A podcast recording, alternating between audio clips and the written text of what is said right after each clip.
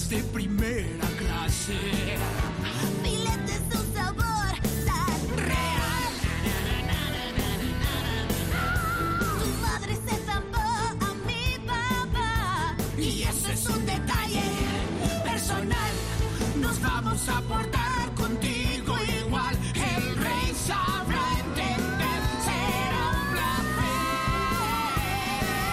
Bueno, hay que decir, Amparo, que todas las canciones que están sonando, que las dejamos ahí un poquito, que argumentar, argumentalmente también van un poco con la temática que estamos to- tocando, están en una lista de Spotify que te puedes, eh, ¿cómo se dice? Suscribir, que no me sale la palabra, suscribir a ellas. que no hacen más que familia. ideas. Mm. Entonces estamos, eh, pues eso, sin parar de, de hacer cosas Bueno, que pensamos que por pueden, aportar un poquito, que pueden sí. ser interesantes y una de las últimas ideas ha sido la playlist. La de la música. Sí. Bueno, pues nada, vamos si te parece con eh, eh, siguiente tema, porque una de las cosas que más nos preocupa es si estamos haciéndolo bien con la alimentación de, de- nuestros hijos. Incluso esos hábitos cambian cuando yo creo que empezamos a tener hijos, es decir, eh, comes bueno como puedes, como vas tirando, pero claro, ya no te planteas muchas dudas, pasas de comer lo que pillas a cuidar lo que comes y sobre todo para ellos, ¿no? Pero a esto se une la verdad, Amparo, que vamos muy deprisa, que no tenemos tiempo, que la publicidad también hace maravillas para solucionarnos, entre comillas, la vida.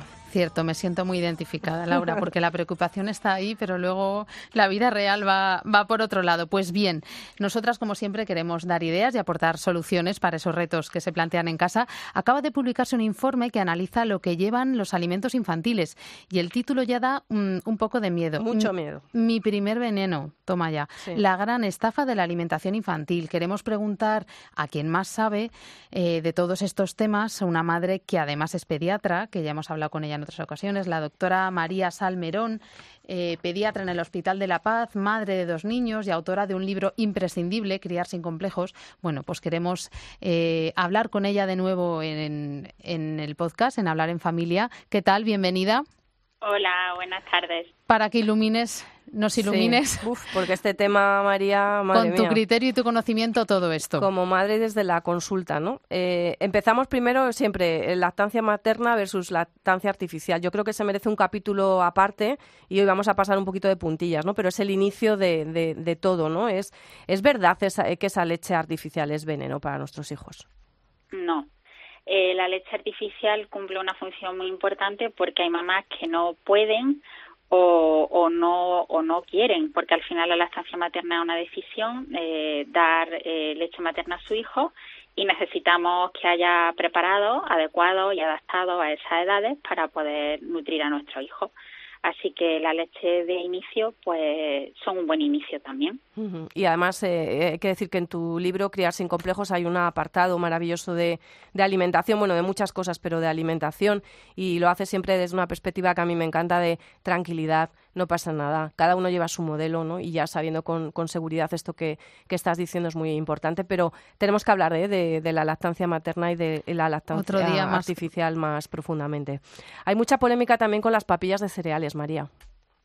Eh, a ver, el, el gran, o sea, una de las cosas que pasa con las papillas de cereal es que yo creo que hay mucha confusión porque no se explica muchas veces bien a los papás al final cuál es el objetivo de la papilla de cereales. Eh, y también yo creo que hay cierta confusión incluso a los profesionales sanitarios, ¿no? Muchas veces se recomienda desde, por ejemplo, bueno, si le das cereal a tu bebé, tu bebé va a dormir mejor. Eh, ¿no? O si no duerme bien, dale cereales que igual duerme mejor. Es que además en la caja a veces lo pone, previene, ¿sabes? El muñequito que incita al sueño, entonces no puede crear confusión. Entonces, al final un niño que al darle cereales duerma bien, lo que hay que hacer es una buena en- encuesta dietética porque puede ser que lo que esté ocurriendo en ese niño en concreto es que la ingesta al cabo del día no sea la suficiente para ese niño y entonces eso haga que, que, que cuando se le da cereales por la noche duerma mejor. Pero el motivo de dormir mejor no es porque se le den cereales. De hecho, un niño que duerma bien, si tú le das cereales o le das una cena muy copiosa, y eso nos pasa también a los adultos, probablemente esté más indigesto y duerma peor. Entonces, el, el, los pediatras cuando recomendamos los cereales, y yo creo que es importante que se explique, es por dos mm, cosas, mm, mm, vamos, por cosas fundamentales. Una es porque a partir de los seis meses la alimentación de la leche materna, de la lactancia artificial, eh, se queda corta en determinados alimentos o en determinados oligoelementos que son fundamentales, como por ejemplo el hierro, y normalmente los cereales están fortificados en hierro. Y por otro lado, eh, cuando a un bebé eh, tiene todavía el reflejo de succión de la lengua, que es cuando tú has intentado ofrecerle la cuchara, el niño sigue sacando la lengua, y eso es porque eh, todavía eh, no están preparados para la cuchara y necesitamos que eh, la alimentación sea mediante la succión, pues si a ese niño hay que darle algún tipo de alimento, pues lo más cómodo muchas veces es introducírselo en el biberón pero sabiendo que la recomendación general es que los niños empiecen la alimentación complementaria a partir de los seis meses y en ese momento se supone que ha desaparecido el reflejo de destrucción de la lengua y se podría ofrecer otro tipo de alimento. Pero cuando ofrecemos los cereales, que se entienda en este, en este contexto. Otra de las cosas que escuchamos, eh, María, es que eh, la alimentación infantil es algo así como un invento de nuestro tiempo y que no deberían comer nada más que lo que comemos los adultos, pero con un poquito de adaptación. Eh, ¿Es necesario, en tu opinión, una alimentación infantil o el niño debería comer de todo desde, por ejemplo, los seis meses, como estás comentando? Eh, a ver, el, el, problema de la alimentación complementaria es que hay que adecuarla a las necesidades de cada bebé y también a su desarrollo psicoevolutivo, porque eh, hay niños, por ejemplo, que tienen un reflejo nauseoso muy exaltado y cuando tú le das alimentos con textura vomitan, por ejemplo. Entonces, hay que individualizar muy bien, pero para dar un poco directrices generales, eh, lo que hay que tener en cuenta para ofrecerle a un niño alimentación complementaria es, pues si queremos hacerlo con cuchara, que haya desaparecido el reflejo de extrusión de la lengua. Si lo queremos ofrecer con textura o en trocitos, ya tiene que ser un niño con capacidad para él mismo poder eh, alimentarse y para eso es necesario que se siente. Entonces tiene que ser a partir de los 7 ocho meses que se siente con libertad y que pueda tener las manos libres. Entonces al final es que se trata de adecuar eh, a cada niño y a cada situación, eh, según su desarrollo psicoevolutivo, el tipo de alimentación complementaria. Y, y, y, evidentemente lo mejor sería lo hecho en casa, pero eso siempre. Siempre decimos los médicos que todo lo que es procesado al final pues tiene mayor contenido en sal, mayor contenido en azúcar, eh, mayores cantidades de conservantes y colorantes. En concreto la alimentación infantil y en esta franja de edad que estamos hablando de los menores de un año no es tan así, pero tenemos que tener muy en cuenta que siempre mucho mejor lo hecho en casa que lo que compremos, pero adaptado a cada niño. Desde luego lo que está claro es que las recetas eh, con matices y lo que hay que hacer es observar cada niño en qué fase está. Yo lo que veo, María, por ejemplo, en mi caso, mi hijo mayor tiene, va a cumplir 14 años y cuando él tenía seis meses mm, es que ni nos planteamos otra cosa que no fuera la papilla que tocaba, porque tampoco nadie te hablaba de otra cosa. Que son modas, yo creo que también es verdad que... Y, y, yo estoy mm. viviendo de cerca la crianza de mis sobrinas, que la mayor tiene tres años y la pequeña tiene uno, y no han tomado papillas. Las niñas han disfrutado tremendamente comiendo, lo cogen todo con las manos, frutas, verduras. Mm, y es otra manera completamente distinta de introducir los alimentos, de comer, de disfrutar con la comida. Y, tampoco ha pasado tanto tiempo. Realmente han pasado 10 años. Yo estoy también en el, en el mismo en el mismo caso que, que, Amparo, ¿no? Porque íbamos, por Dios, cómo iba a guarrear el niño tu trona, tu cocina y toda la ropa que llevaba. atarle las manos casi. Sí, sí, es tremendo, sí yo creo que hemos evolucionado en ese aspecto es un mensaje muy positivo en intentar naturalizar todo el tema de la alimentación porque al final lo que no tenemos que olvidar es que la alimentación tiene una serie de objetivos por un lado el nutricional y probablemente eh, el, siempre lo he hecho en casa y el que se acostumbren también a nivel cultural, ¿no? Cuanto antes a la comida de casa luego evita muchos problemas, pero luego tiene un aspecto educacional fundamental el cómo nos comportamos en la mesa, si ponemos tele o no ponemos tele, si utilizamos la tableta para entretener al niño para que coma mejor.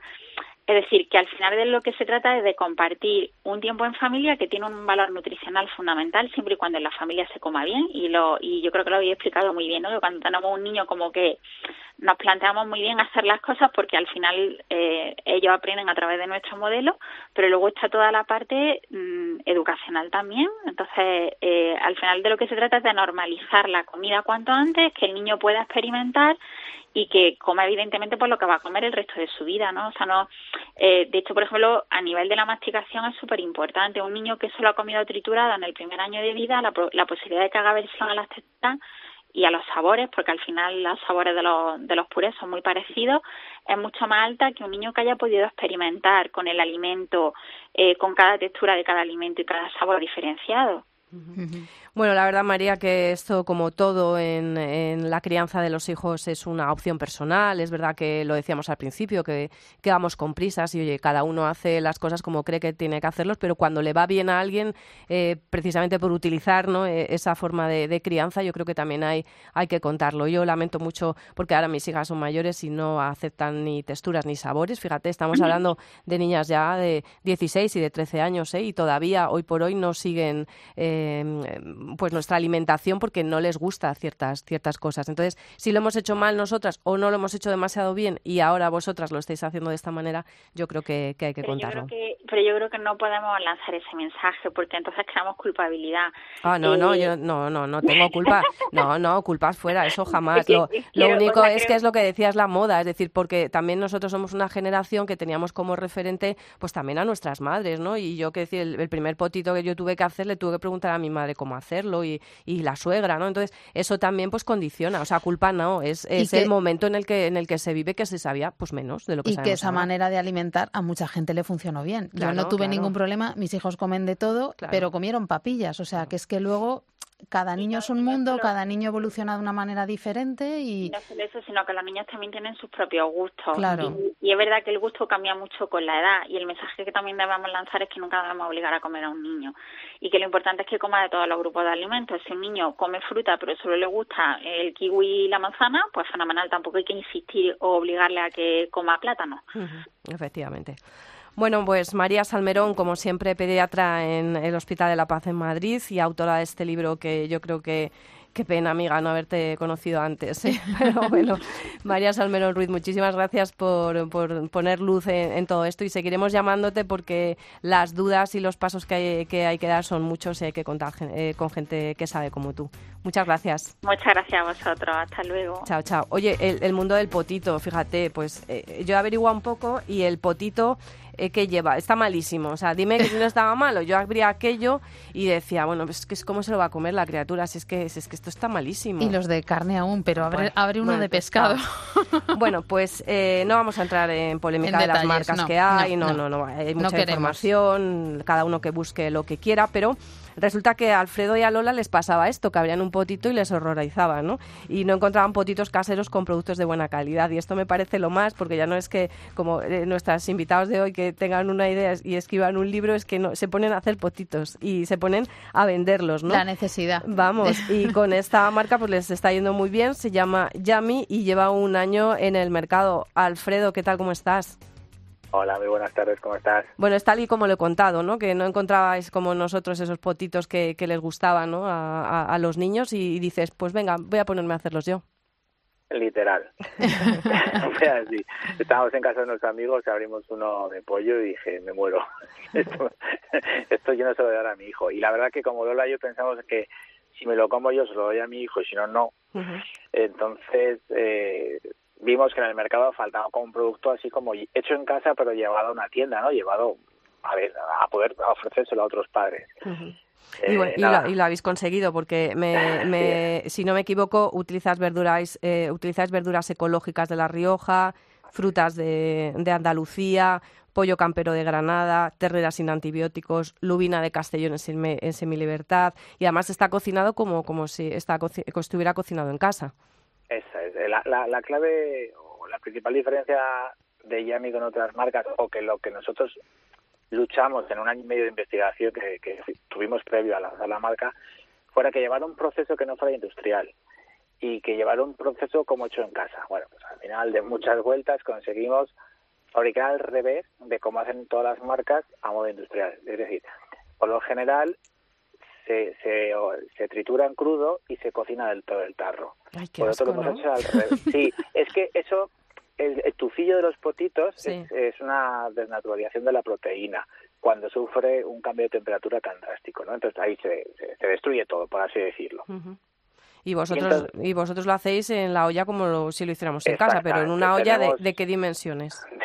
bueno, pues eh, aproximadamente son 500 kilos. Nos Madre 500 mía, No está mal. Entonces, tenemos una cocina con, con ollas y lo que hacemos es, pues como en casa, tu agua, tu caldo, el arroz, eh, las verduras, ahí se echa todo, tenemos ya el agua medida en la cantidad justa, y entonces así la cocción de nuestras verduras, esa, esos electrolitos, esos minerales que van en el agua no se pierden porque van en la propio en la propia mezcla triturada, ¿no? Bueno, pues nosotros cocemos, guisamos chuf chuf y después del chuf chuf trituramos, envasamos, le damos un toque de baño María y se, se acabó. Pues como Por si lo eso hicieras también- en casa, claro. Pues como en casa, Eso es. efectivamente. Eso es. Oye, Alfredo, ¿y vosotros nos habéis cortado un pelo de conejillo de indias? Vuestros, Nuestra hija. vuestro hijo, tranquilamente. Lo sentabais allí. Y a ver cómo Paula. sabe ¿Y, la lubina. ¿Y qué tal? Pues mira, al principio servía un poquito, Paula, como de filtro, ¿no? Entonces nosotros nos sentamos con el laboratorio, nos mandaba, tenemos, trabajamos con un laboratorio de I+D de Granada buenísimo. Y entonces nos, le decimos, sí, mira, queremos esto, esto y esto. Pasa una semana, nos manda las muestras y Laura digo, y Paula al principio ponía cara así como de bien o mal, ¿no? Pero ya nos ha salido muy tragana, entonces no había filtro, todo era bueno, todo era bueno. Entonces ya perdimos el norte ahí. Bueno, pues la verdad que Alfredo es un proyecto de, de dos papis. Esto no es ni publicidad ni, ni nada. Siempre nos gusta apoyar pues proyectos que salen un poco de, del corazón y de la necesidad precisamente de, de esta crianza. Así que os doy la, la enhorabuena. Mí se puede encontrar fácilmente. Lo encontramos en supermercados. y Tiendas de en... superficies, tiendas ecológicas, tiendas online. Jo, pero lleváis un año, o sea que había ahí un nicho Sí. de mercado muy Ha interesante. sido- Ha sido una gran sorpresa. O sea, Sí, de repente sí. era como salir. Yo, yo me, me encargo también de la parte comercial y, y casi como que no tenía que vender. O sea, lo presentaba y era, sí, sí, o sea, algo nuevo, algo que se necesita. Sí, es verdad que hemos tocado dos, tres nichos mm, muy necesitados, ¿no? Pues la- el tema ecológico, pues el tema pesticidas y pureza de los alimentos, que trabajamos con superalimentos y que, y que trabajamos con, con texturas caseras. Entonces era como la locura. Ha sido muy bien recibido, ha sido una bendición, la verdad. Bueno, pues nada, eh, además colaboráis con la Fundación Madrina, que me parece Sí. que es fantástico que ha- hagáis esa, esa labor Sí. también, siendo una empresa tan pequeñita y llevando tan poco tiempo. Así que eh, Yami, así se llaman vuestros potitos, y tenéis galletas y tenéis también Sí, el somos- potito de fruta. Que me decías Sí. además que tú fíjate, nosotros hacíamos el potito con la pera, la manzana, eh, yo hacía plátano. pera, manzana, plátano y además unas galletas, o sea, había que metérselo todo. Todo. Y vuestros potitos de repente tienen las cosas que yo nunca le hubiera dado a, a mis, a mis hijas, que son frutas tropicales, ¿no? Que te daba un poco, claro.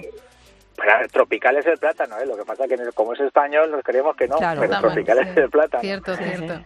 Sí, es verdad que nosotros nos hemos basado en una, una nutrición, eh, con el apoyo de nuestra nutricionista y pediatra asesores, yendo un poquito más allá de lo clásico, porque sí es verdad que utilizamos el aguacate, que es súper rico en omega 9, desarrolla, apoya, eh, perdona, eh, promueve el, el- el desarrollo cerebral del bebé, eh, arándanos, que es una, un antioxidante fantástico, y es arándano sin semilla, ¿eh? Sí, Pensamos sí, no, el rizo, y el kiwi sin Impensable en semilla. nuestra época, Laura. bueno, ¿no? Necesitamos el rizo. Bueno, Alfredo, pues muchísimas Así gracias. que- Da un abrazo a Lola, que haya mucha suerte con el segundo, que ya viene de, camino y, que vaya sí. todo bien. Un abrazo Muchísimas fuerte. gracias. Chao, gracias chao. a todas.